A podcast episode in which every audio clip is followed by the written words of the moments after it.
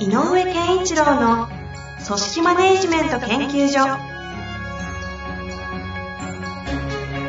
組織が一体となりゴールを達成する究極の快感。上場企業から中小企業まで延べ200社以上の支援を行った井上健一郎が組織人に関するあらゆる問題を分かりやすく解説します。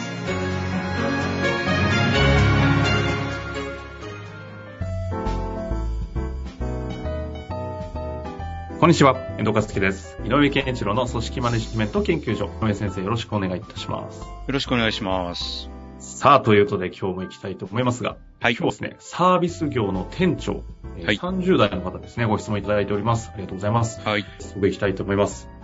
いつも番組で学ばさせていただいております。ありがとうございます。給与も仕事量もこれ以上頑張りたくない、でも辞める気はないという部下がいます。例えば新規プロジェクトを進めるために新しい業務を担当してほしいと相談をしても私にはできませんと答えたり他のチームメンバーが忙しくしているのを目の当たりにしてもヘルプをお願いしても自分の担当業務が終わったので応じないという具合です。新しい人材をと思うかもしれませんが人材確保が厳しい業界です。このような部下もうまくマネジメントしていくにはどうしたらよいでしょうか？ということですね。はい。まあ、あの、サービス業でお、まあ、店長なのでお店っていう空間の中のお話で、はい。えっ、と、この今の事例として上がっていた場面、うーんと、あ新規プロジェクトとか、えー他の人のヘルプ、支援みたいなこととか、えーについても全然応じないということで、だけで言うと、えっ、と、この一つの方向性は、もう、もうはっきりもう限定的に使うしかないっていう方向性も一個あると思うんですよね。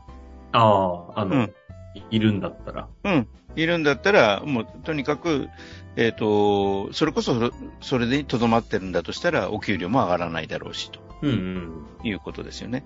ただ、その、えっ、と、何かこの人の、えっ、と、とはいえ人間だし、えっ、と、成長もあるんじゃないかとか、で、本人だって、給与もあこれ以上上がらなくていいんですよって言ったって、給与上がることは嫌じゃないと思うので、で、時間的な制約を嫌がってるっていう可能性もあるので。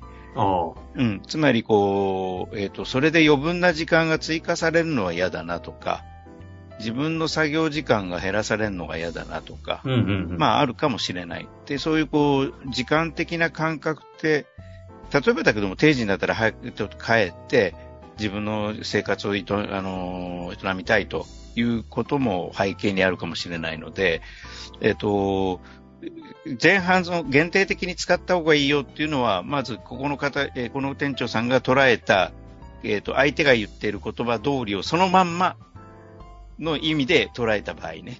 うんうんうん。つまりもう私は給与も別に上がりたくないし、えっ、と、この、このままでいいんですと。だから、で、他のことなんかやる、やれませんと。いう、その、自分、自分から限定しているんであれば、ある種限定社員として使えばいい。ただ、この発言の背景に何があるかっていうのをちょっと考えると、うん。今言ったような時間っていうものに対するこうこだわりがあるかもしれない。うん。自分の働く時間というのは決めたい。で、その他の時間は自分でフリーにつコントロールしたい。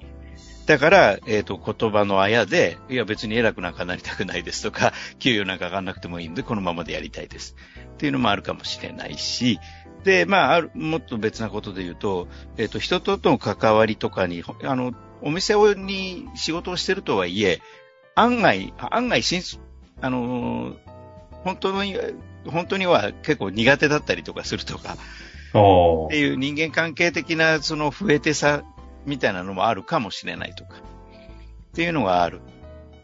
要はで背景がわからないっていう大前提ですよ、この話そえっ、と、だから本当は背景にアプローチしてみたらどうっていうのはまず言いたいことなんですよ。だから、あの、えっ、と、言ってる通りにの言葉でこの人はそう思ってるって解釈しちゃうと非常に限定的になるのでね。そうではなくて、もしかしたら、なぜそんな風に言うんだろうっていうことにちょっとアプローチしてほしいなっていうのは、まず一番本当は私が言いたいことなんです。なるほど。なんか概念としては2つぐらい飛んでましたね。あの、あんまり言われたくないですけど、限定社員っていう言い方をしてました。あの人限定社員だねっていうのは、もう要は他のことはもういいよ、ここだけやっといてっていうそういうこと、そういうこと。になっちゃうと。うん。でいそういう人たちにもしアプローチをするチャンスがあるんだったら、背景アプローチがあると。うん。まずね。はいで、で、やっぱり、やっぱり時間が気になるのかなと思うんだったら、時間っていう意識をちゃんと入れた上で、例えばだけど、あなたで成長なんていうのに全く興味がない。とにかく極めてアルバイト感覚だったら、もうさっき、先に言った限定社員でいいんだけど、うん、そうじゃなくて、日本語ないですよね。いやいやいや、まあ、あるんですか？あの、はお初で聞いたんですけど。あ、そっかそっか。あの、あの、限定は、限定範囲の契約社員とかっていう言葉はあるのでね。あーあ、うんそうなんですね。そう、あの、範囲限定だよね。いや、でで、も分かりやすくていいですね。で、で、とはいえ、広、何かこの人の可能性の広がりか、広がる可能性はあるんじゃないかと感じるんであれば、背景に迫った上で、こだわってる部分、どうしても譲りたくない部分は何なのかは突き詰めてあげると、あそれは分かったよと。例えばだけど、時間はもう私は定時で仕上がって帰りたいんですと。で、それが一番嫌なんですと。で、新規プロジェクトやると、あの、皆さん、この、休日も返上して、会議やったりしてるじゃないですか。それはちょっと勘弁なんですよ。っていうんだったら、やっぱ新規プロジェクトっていう参加はなかなか難しいかもねって話になる。ただね、時間、この、この人が時間だとは思ってないんだけど、時間ってことを例にとると、あ。はい時。間っていうのは、例えば、えっ、と、えっ、と、1日8時間ある中で、今のスキルでやると、100、100、100という量をこなせるけど、スキルアップすれば同じ8時間で150できるわけじゃんうんうんうんうん。ね。ってことは逆に言うと、100は8時間かからないでできるようになるよねって話になっていくわけよ。おー。そうすると、なあ、6時間だから2時間余るじゃんってことになると、あ、時間は守っていいんだけど、その2時間会社のために頑張ってほしいんで、これやってくれないっていう話もできなくはないんでね。うんなるほど。うん。例えば時間ということ、軸だけでえこだわってる人だとしたらね。みたいに、その、その人がなんでそういう言い方、そういうことにこだわって言っているか、私はこのままでいいんですと言い続けているのかの背景がわからないと、アプローチのポイントがわからない。はいはいはい。うん。で、新規プロジェクトだって、この2時間でできる範囲のことでいいから参加してほしい。えっ、と、人のサポートもしてほしい。つまり、8時間という時間は決めているけど、あなたの仕事で8時間埋まってるうちは、あなたの成長がないっていうことだからねっていう話なんだよね。つまり8時間の中にヘルプっていう要素を入れてちょうだいっていうリクエストなわけよね。うーん。で、それは、えっ、と、例えば、あの、少し経験も積んできたら、そろそろ経験も積んできて、効率も良くなってるんで、あの、今まで、その分の仕事を増やせというわけじゃないので、今までにやってるのを効率よくやったとしたら、もうちょっとこういう業務をあなたの担当としてやってくれないかと。つまりこう、既存にあるものに、こうなんか、ふ付加するっていうよりも、既存の量の中でできる、うーものを変えていくったらいい。なるほど。うん種類、その中にお同じ入れ物に入れる種類を変えていく感じかな。それをあなたの仕事ですよ、担当ですよっていうふうに言ってあげることも一つの手だろうと思う。今のって、えっと、間違ったアプローチをすると、ど、どうなっちゃうんですか？その、器、器？その、あ既存のなうん。いや、そうすると、えっ、と、適度に手を抜いて、楽にやって、で、終わる。人になってしまここの人に対して間違ったアプローチ、今のはこの限定社員と言われている方に、とは言ってもヘルプはちゃんと与えられた時間の中でやってねっていうことを彼としてもやってもらう方向にちゃんと導いていくためのうん考え方ですよね。う。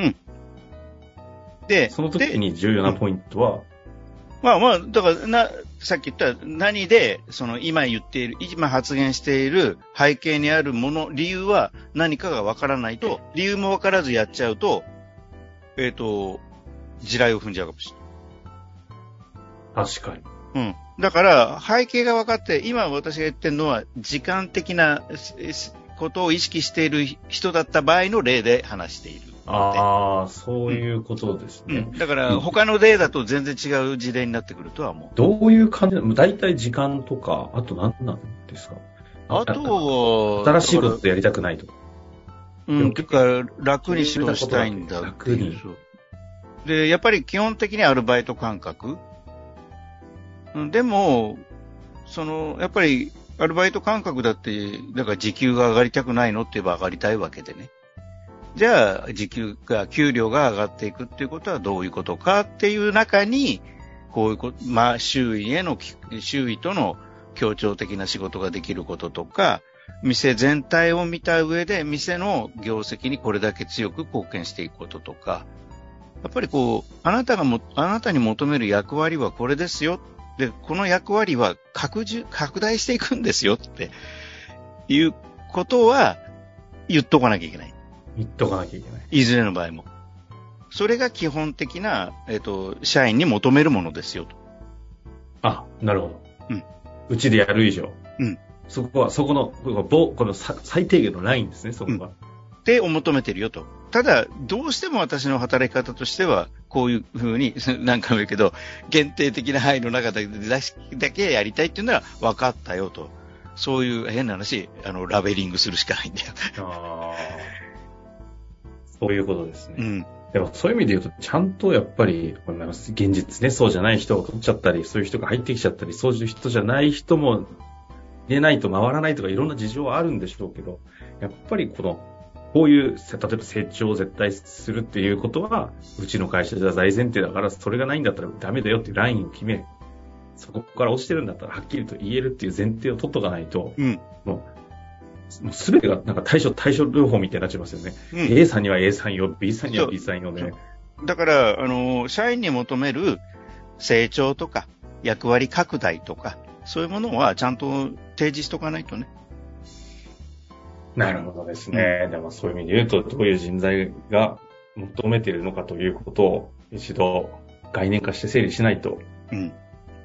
どうにもならん話ですね、これね。そう。で、それは嫌ですって言うなら、変な話、この方がどういうし、えっと、立場かわかんないけど、正社員じゃなくて、あでもて、あの、人手として欲しいなって言うなら、それこそ契約社員からスタートするとか、あー確うん。なんかそういうことも考えればいいので、なるほど。うん。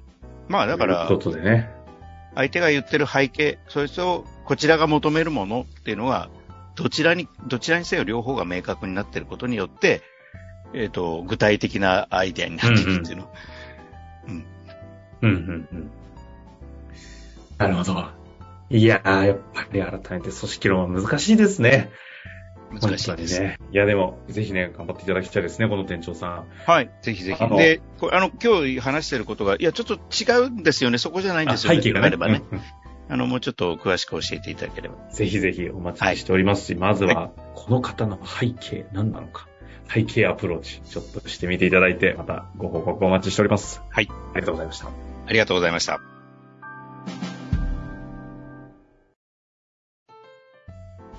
本日の番組はいかがでしたか？番組では井上健一郎への質問を受け付けております。ウェブ検索で井上健一郎と入力し、アカラクリエイト株式会社のオフィシャルウェブサイトにアクセス。その中のポッドキャストのバナーから質問フォームにご入力ください。また、オフィシャルウェブサイトでは無料メルマガや無料動画も配信中です。ぜひ遊びに来てくださいね。